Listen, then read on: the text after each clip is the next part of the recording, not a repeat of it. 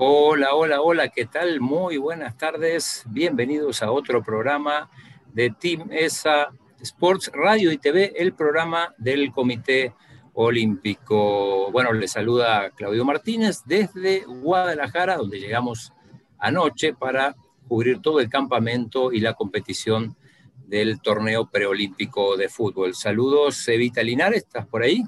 Saludos, Claudio, viva México, ¿cómo has estado? Ya nos vas a contar todos esos detalles del Ah, viaje, por supuesto, y nosotros también desde el Comité Olímpico, reiterando los agradecimientos a nuestros aliados incondicionales, Farmacia San Nicolás, Laboratorios Suizos, Aves y CISA. Aldito, hoy sí con todo, somos eh, con lo nuestro a Tokio. Con lo ¿Cómo le va? a Tokio, todo bien. ¿Usted cómo está? Bien, estamos de azul y blanco. Azul y blanco, como siempre. Bueno, antes de pasar a que el chino nos cuente un poquito cómo estuvo el entrenamiento y el viaje, les comento, este, hoy, bueno, se realiza el clasificatorio para los Juegos Panamericanos Junior de Cali 2021 en el polígono de la Federación de Tiro y este día clasificaron Milena Morales y Andrés Vidal en la modal- modalidad de pistola de aire de 10 metros. Y miren qué interesante que Milena es hermana de Melissa Mickey. Así que un saludo para todos los, para ellas y por supuesto para todos los amigos de Tiro. Creo que Andrés también es hermano de Ángel, si no me equivoco. Imagínense, entonces vamos a tener un especial con esos dos hermanitos juveniles. Sí. Chino, pasamos con vos hasta Guadalajara.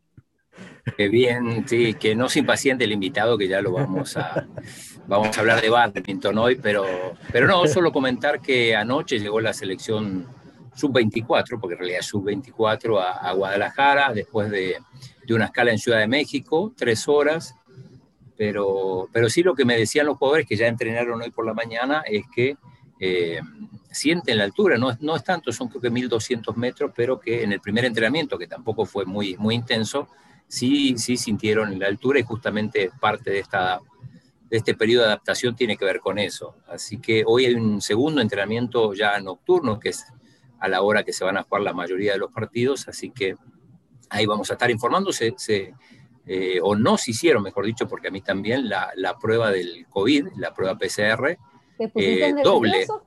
no, no, no, doble, fue nasal o bucal. No, La, la nasal es la que duele más, pero hacen dos para, para que haya una contraprueba, por si, una, por si no coinciden. Así que bueno, eso es. Bueno, Qué bueno, seguiremos Claudio. informando. Bueno, tú nos seguirás informando durante estos 10 días más la semana del preolímpico, Así es. básicamente.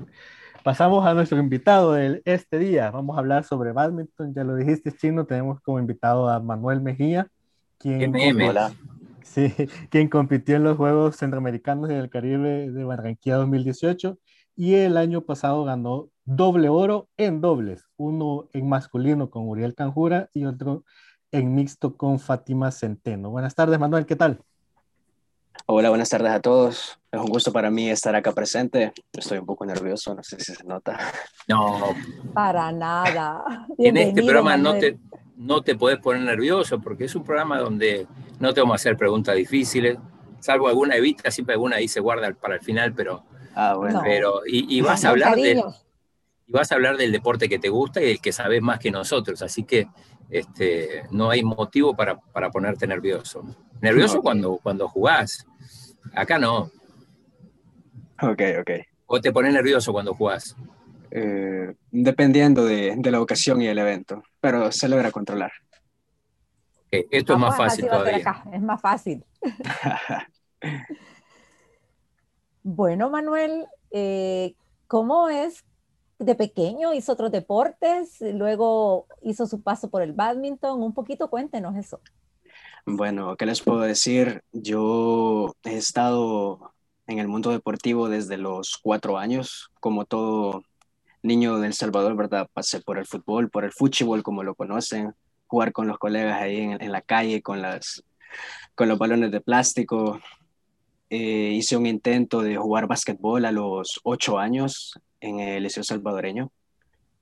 Luego tuve un breve paso por natación a los 9, 10 años, pero no encontraba esa chispa para, o sea, que me dijera, este es el deporte.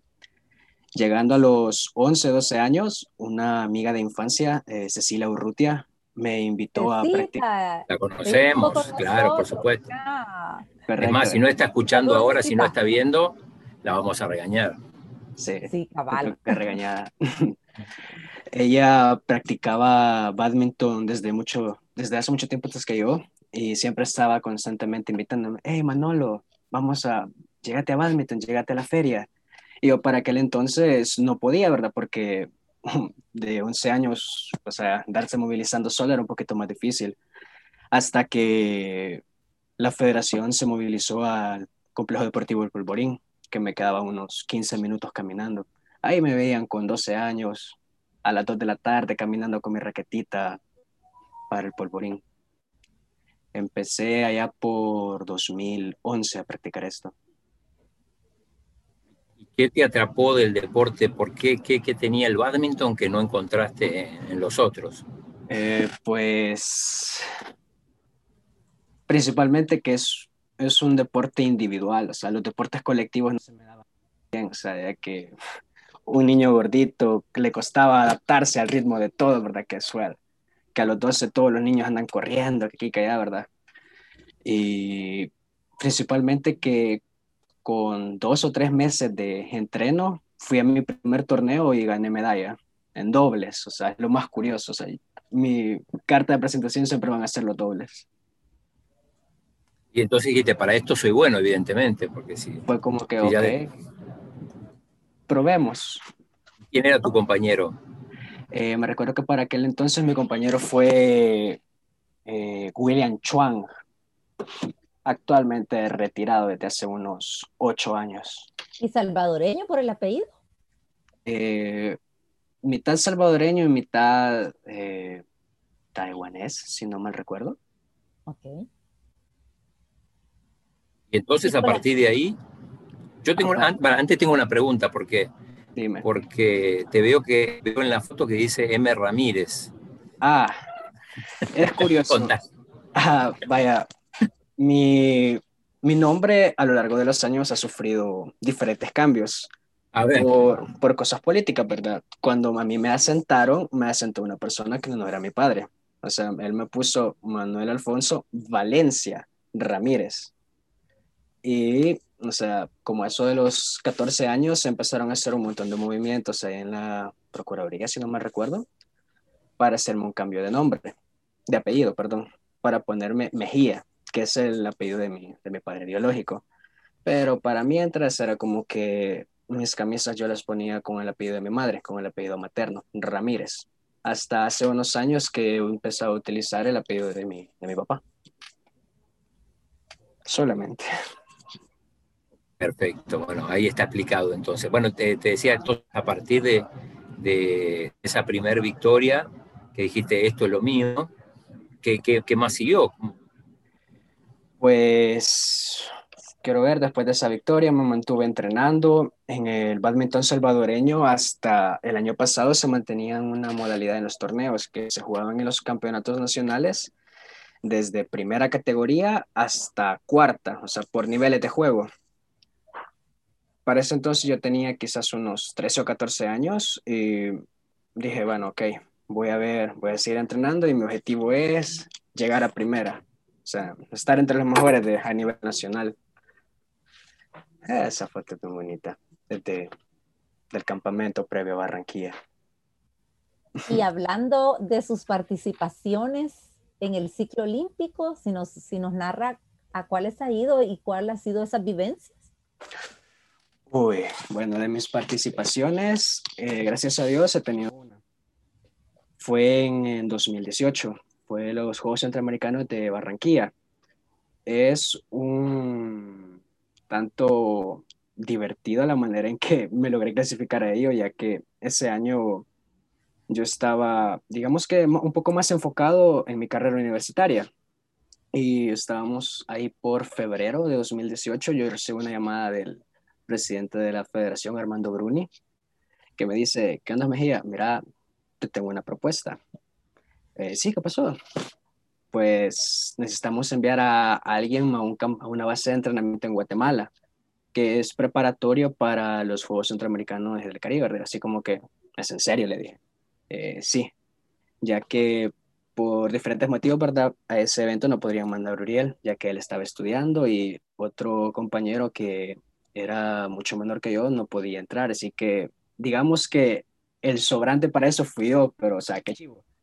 Porque fue bien esporádico y yo sin dudarlo fue como que, ok, voy. Y partí de acá del país allá por el 14, 15 de marzo de ese año, ya casi se cumplen, ya casi estoy de aniversario con ese viaje.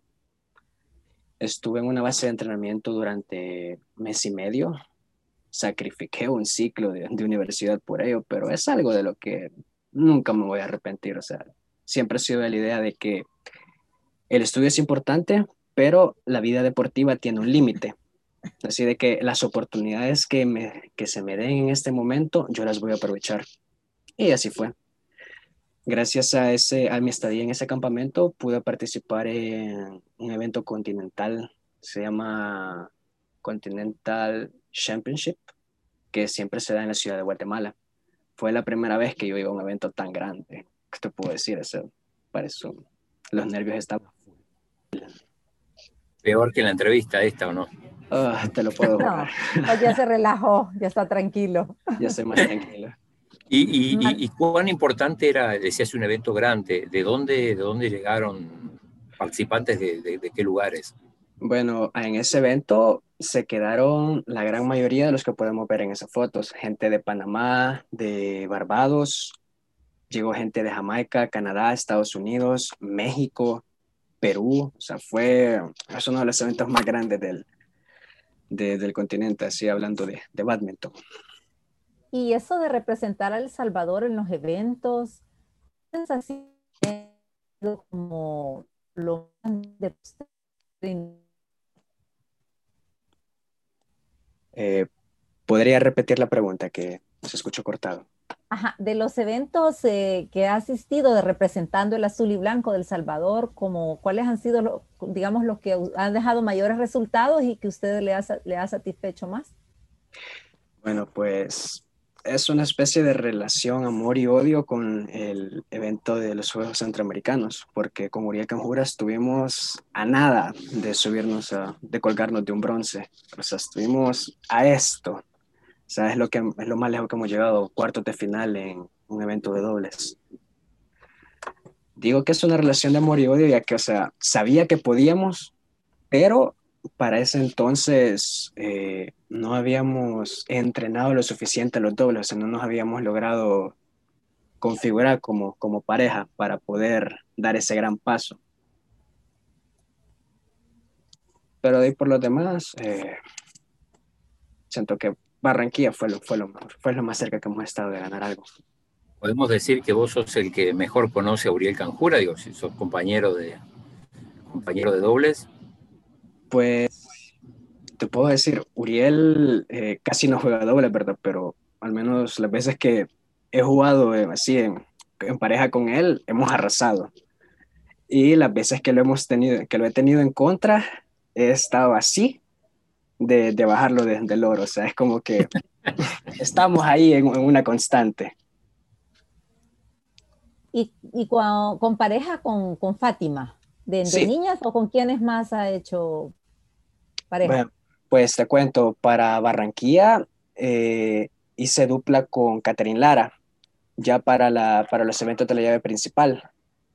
Eh, nos tocó con la pareja que, que ganó bronce, o sea, la tuvimos demasiado difícil.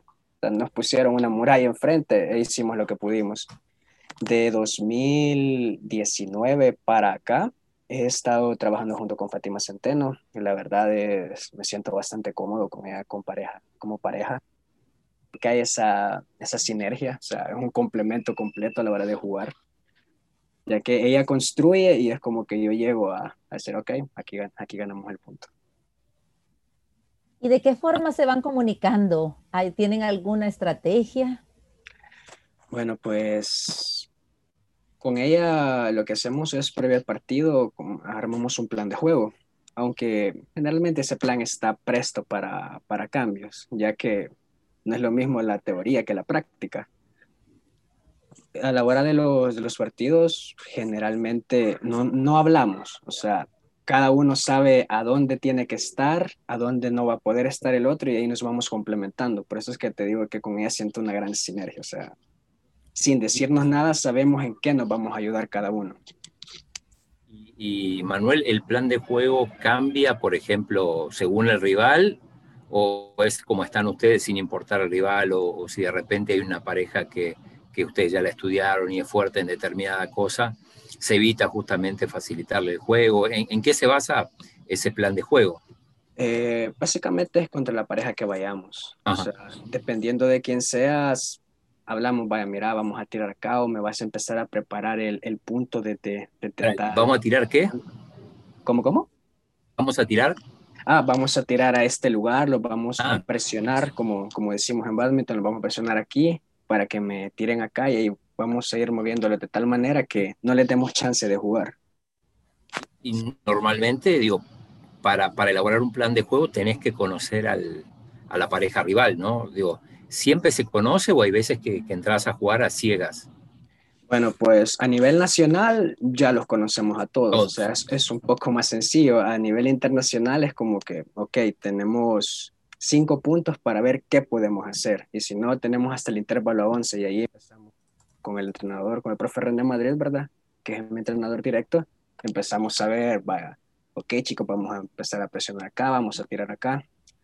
En materia de planes, yo me quedo sinceramente un poco corto, ya que yo soy más de, ok, llevo golpeo, me voy. Ella es un poco más el cerebro de la pareja. Ella es la que mueve todo dentro de la cancha hay veces que, que, uno tiende, digo, no sé, a, tratar de definir el punto rápido y otras veces, como, como vos contabas, hay que elaborarlo más, hay que prepararlo hasta, hasta forzar el error. ¿no?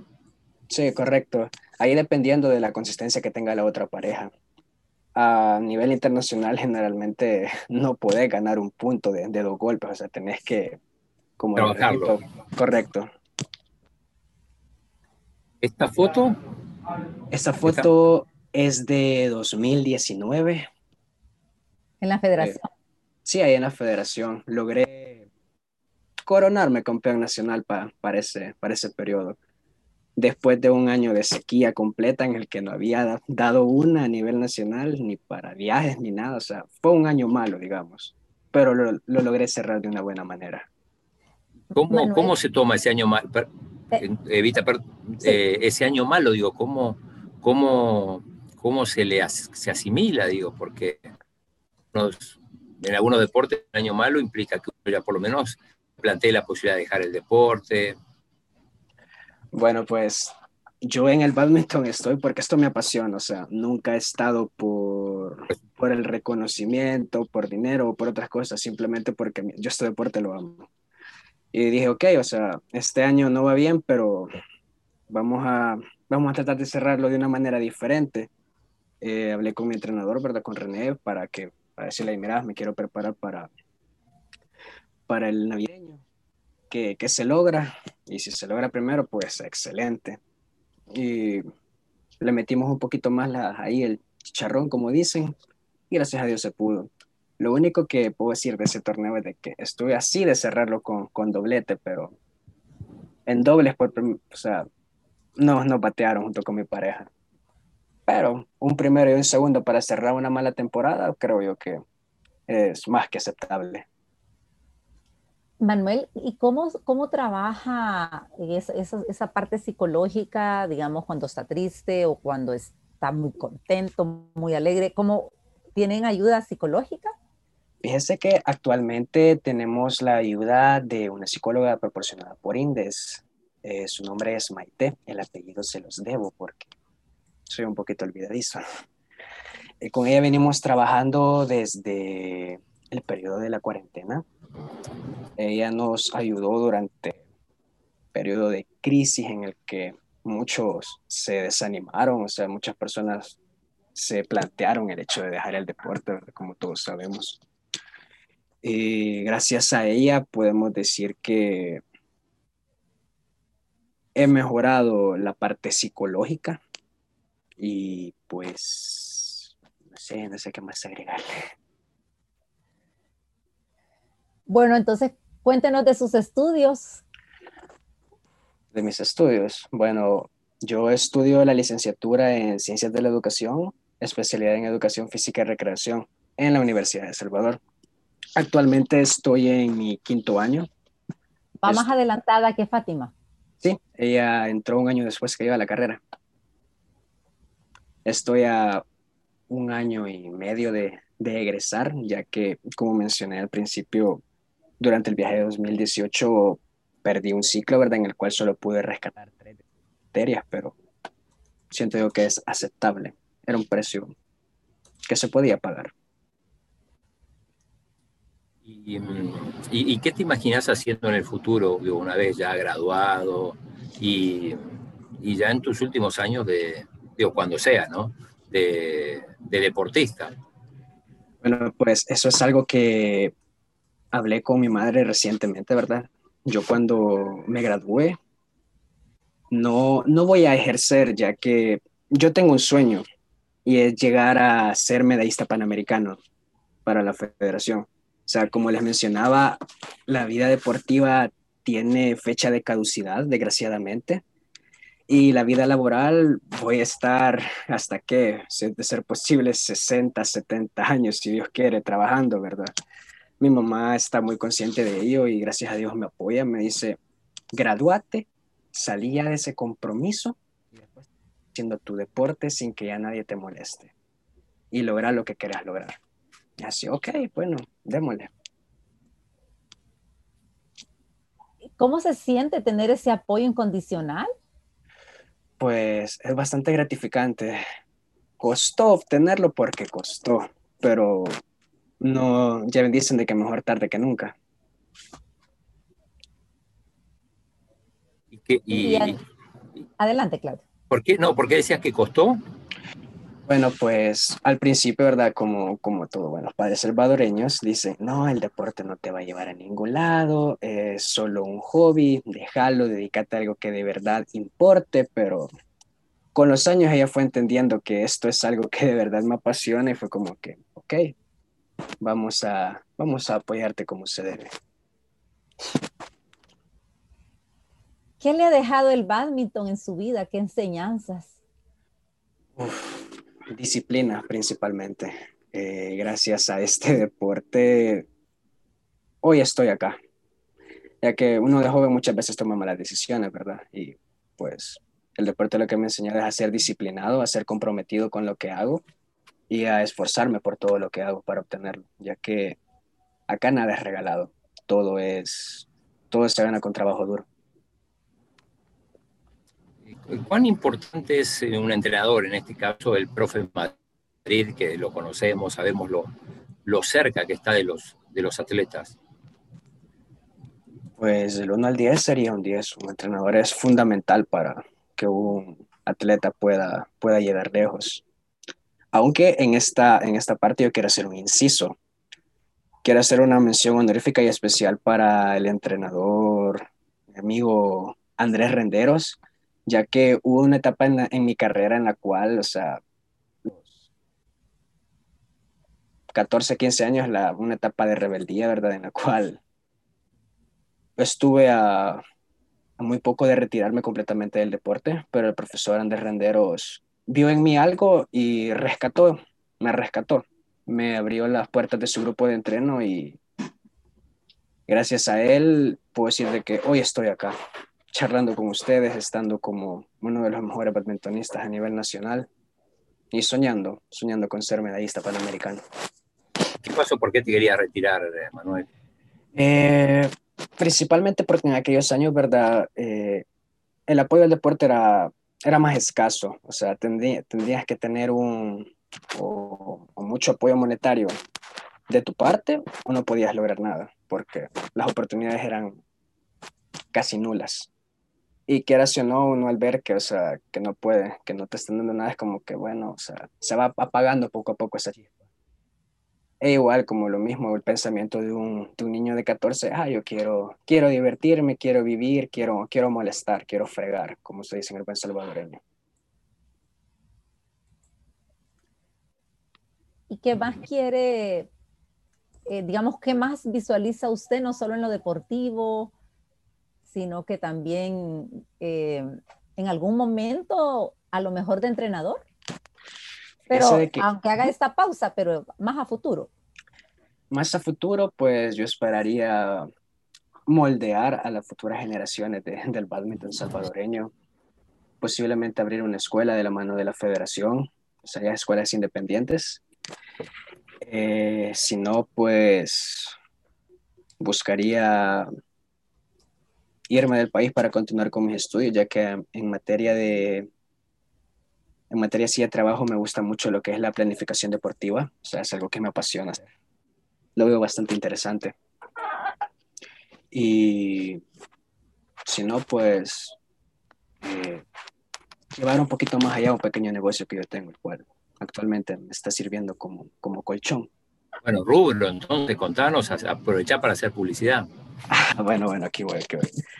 Si en algún momento usted sufre de algún dolor muscular, contáctenme, Manuel Mejía. Yo le tengo a la venta Kinesiotape. Ustedes ya saben para qué se utilizan deportistas. las tape ah, para que se ponen los, los atletas. Correcto. Nuestra querida Esmeralda, que siempre, siempre, cuando atiende a los atletas, bueno, en el caso que sea necesario, les pone tape, ese tipo de tape. correcto. ¿Y cómo, ¿A qué teléfono le pueden llamar? Apunten, apunten, 7657-3594. ¿Cómo surgió eso, Manuel? Eh, fue de una manera graciosa, ya de que yo estaba lesionado y necesitaba, ¿verdad? Lo mandé a pedir por internet. La cosa está que en el momento que lo necesitaba, nunca vino. Y cuando ya me vino, ya no lo necesitaba. Fue como que, ok, ¿qué hago con esto? Utilicé uno para, para uso personal y el resto lo subí a mis redes sociales. Hey, tengo esto de venta, ¿quién necesita? Se me fueron un 2x3. Y dije, hey, aquí, aquí hay algo, que puede haber. cabal, aquí hay dinero. Mm empecé a vender esto allá por 2019 por consejo de una amiga en aquel entonces. Un dato curioso, mi primera ganancia fue de 30 dólares. Yo súper emocionado dije, aquí ya tengo para ir a comprarme un par de zapatos. De 30 dólares al millón. Bueno. Qué bueno. Esa es la idea. y sigue promocionándolos entonces en las redes sociales, ya tiene una clientela, quieras o no.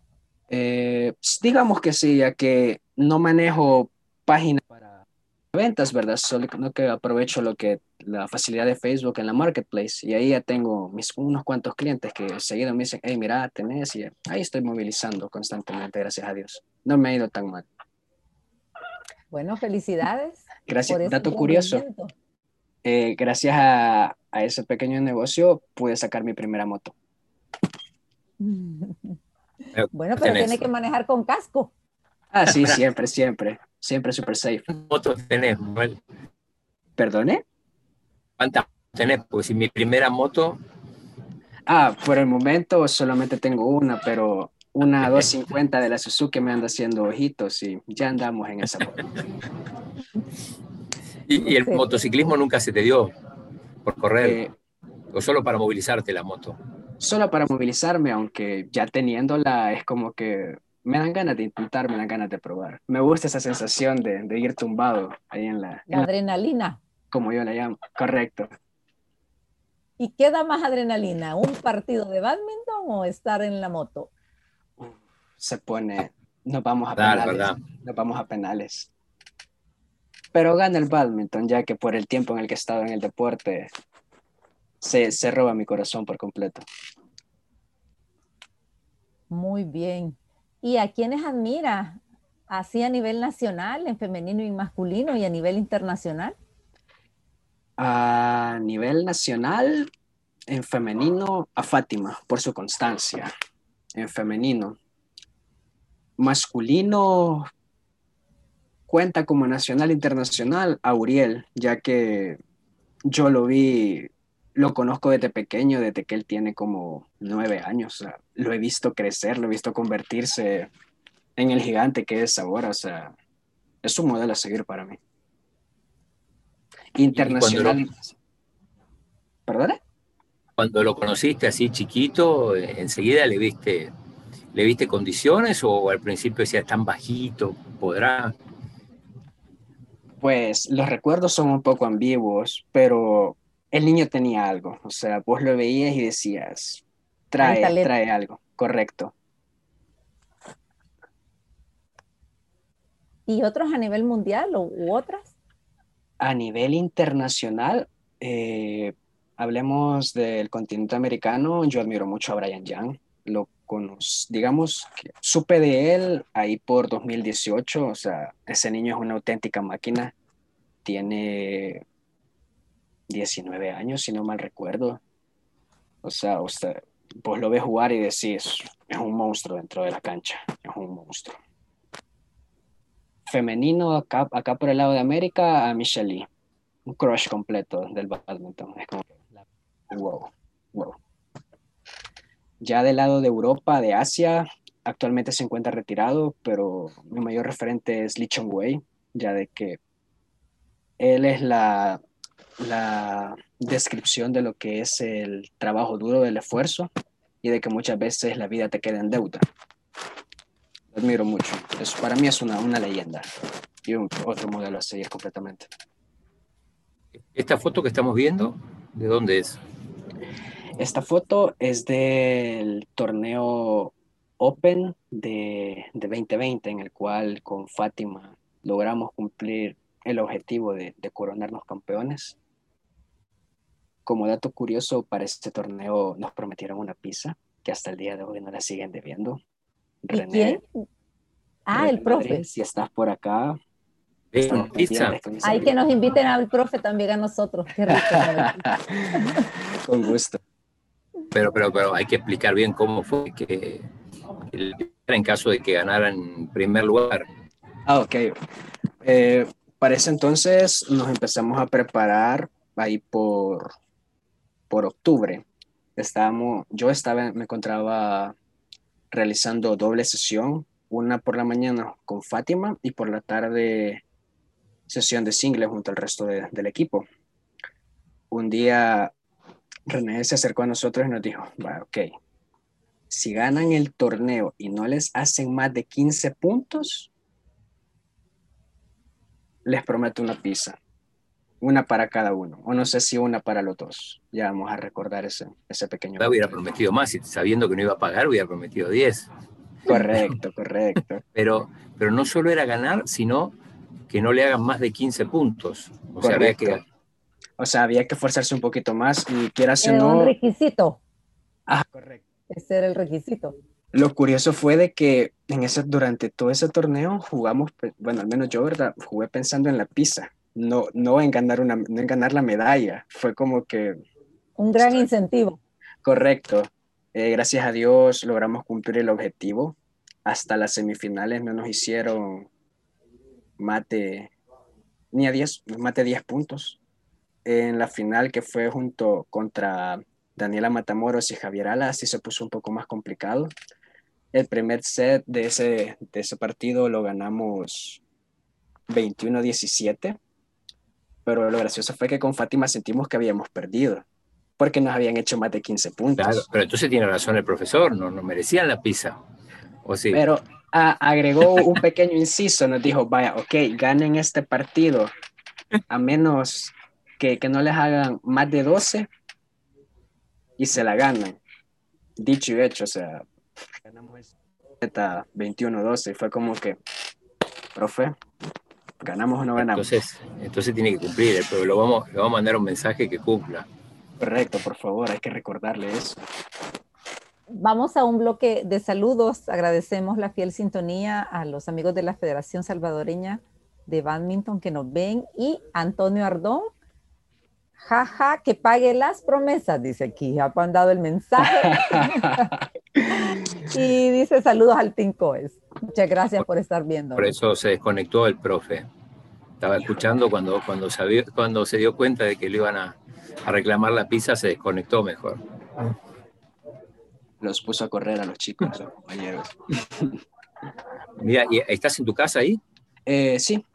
Ah, y eso, ¿Están las raquetas? Las raquetas, diplomas, contanos un poco qué. Allá al fondo la única raqueta que me ha quedado, ya que el día de ayer en entreno hay una raqueta de tenis, ya que eventualmente se me da por, por salir a jugar. De este lado, ahí, tenemos un diploma que me dieron por la participación en Barranquilla. Permítanme.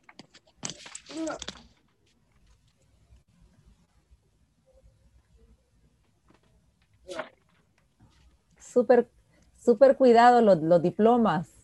Correcto. Esto, sinceramente, de los bienes más preciados que tengo. Me llena de orgullo el hecho de tenerlo, ya que no, no cualquier pelón, como dicen, podría llegar a competir en eso. Ahí también tengo diplomas del, de un campamento al cual asistí, que fue el preparatorio para, para dicho evento, que fue en la ciudad de Guatemala. También me siento orgulloso de tenerlos, por eso que están ahí colgaditos, bien cuidados. ¿Y las medallas y eso dónde lo guardas? Eh, pues las medallas las tengo guardadas porque hace poco he pintado el cuarto y no he conseguido clavos para colgarlas. Pero por Pero sí están guardadas. Sí, están bien guardadas en una cajita de los recuerdos. Estamos haciendo sudar con las preguntas. Las preguntas de Eva son, yo te, anticipé que iban a ser complicadas. Iban a ser fuertes. No, es que está haciendo un gran calor acá. No crean que es por sí. Eh, ¿Y cómo es un día suyo? ¿Cómo más o menos tiene una rutina combinada con eh, la actividad de badminton? Bueno, pues en lo que no estoy estudiando, ¿verdad? Cuando estamos fuera de ciclo, generalmente es levantarme eso de las 8 de la mañana, desayunar, ir al gimnasio, regresar a la casa, preparar el almuerzo, por la tarde badminton, regresar a casa y dormir de lunes a viernes. Semana puede variar, ¿verdad? Que ir a comer, salir con mi mamá. Domingos este, de ser mortal, de quedarme en casa tirado sin hacer nada. O sea, rutina de una persona tranquila. Y dependiendo de si ay, perdón, de si estamos en un periodo de preparación especial o precompetitivo, eh, paso a doble jornada en la federación. Estamos hablando de que voy de 9, de 9 a 11 a badminton, de 12 a 1 al gimnasio y de ahí de 3 y media o 4 de la tarde hasta 7 de la noche de nuevo a badminton. Y así, toda la semana pero vale la pena el sacrificio. Bueno, te agradecemos mucho, Manuel. Evita, no sé si te quedó algo. No, le agradecemos a Manuel Mejía por su tiempo, siempre por su disposición y esa alegría que él siempre anda con una bonita sonrisa. Gracias. Adelante en los estudios, en el deporte y desde el Comité Olímpico también a nuestros aliados incondicionales, Farmacia San Nicolás, Laboratorios Suizos, Aves y CISA. Y a ti, Claudio, buena estadía en Guadalajara. Y en un ratito ya nos vamos al segundo entrenamiento, que es a las seis y media de la, de la noche, como decir noche, eh, que es más o menos la hora donde se van a hacer los partidos. Algunos van a ser a las 5, otros a las, a las 7, a las 8. Así que eh, seguimos conectados. Chao. Chao. Adiós.